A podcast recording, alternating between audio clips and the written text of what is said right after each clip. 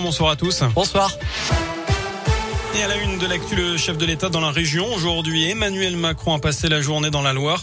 Le président de la République a notamment visité une entreprise de robotique de Saint-Etienne pour évoquer son plan France 2030. Un plan qui consacrera 800 millions d'euros au secteur de la robotique, dont 400 millions pour la fabrication de ces robots qui intègrent de l'intelligence artificielle.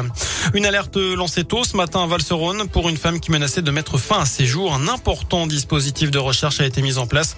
La jeune femme de 34 ans venait de partir de chez elle avec des propos suicidaires. Elle a finalement été retrouvée gravement blessée au pied d'une falaise par une équipe spécialisée des sapeurs-pompiers.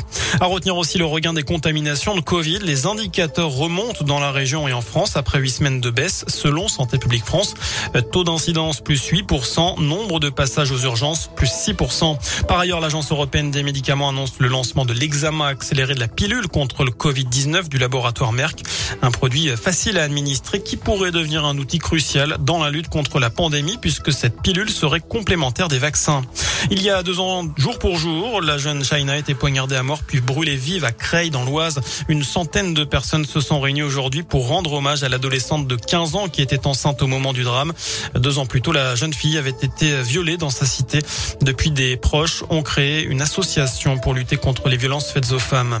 Le prix féminin du roman féminin remis tout à l'heure à Clara Dupont-Mono pour s'adapter. Elle retrace dans son ouvrage la folle histoire d'un clan familial établi dans les Cévennes et ébranlé par l'arrivée d'un enfant handicapé. Du tennis, Gaël Monfils ne jouera pas la phase finale de la Coupe Davis. Le numéro 1 français n'a pas été retenu en équipe de France. Sébastien Grosjean a préféré donner sa chance à la jeunesse en sélectionnant notamment Hugo Humbert et Arthur Rinderknecht. Enfin, c'est un record. Une paire de baskets a été vendue pour près de 1,5 milliard de dollars hier. 1,5 million de dollars.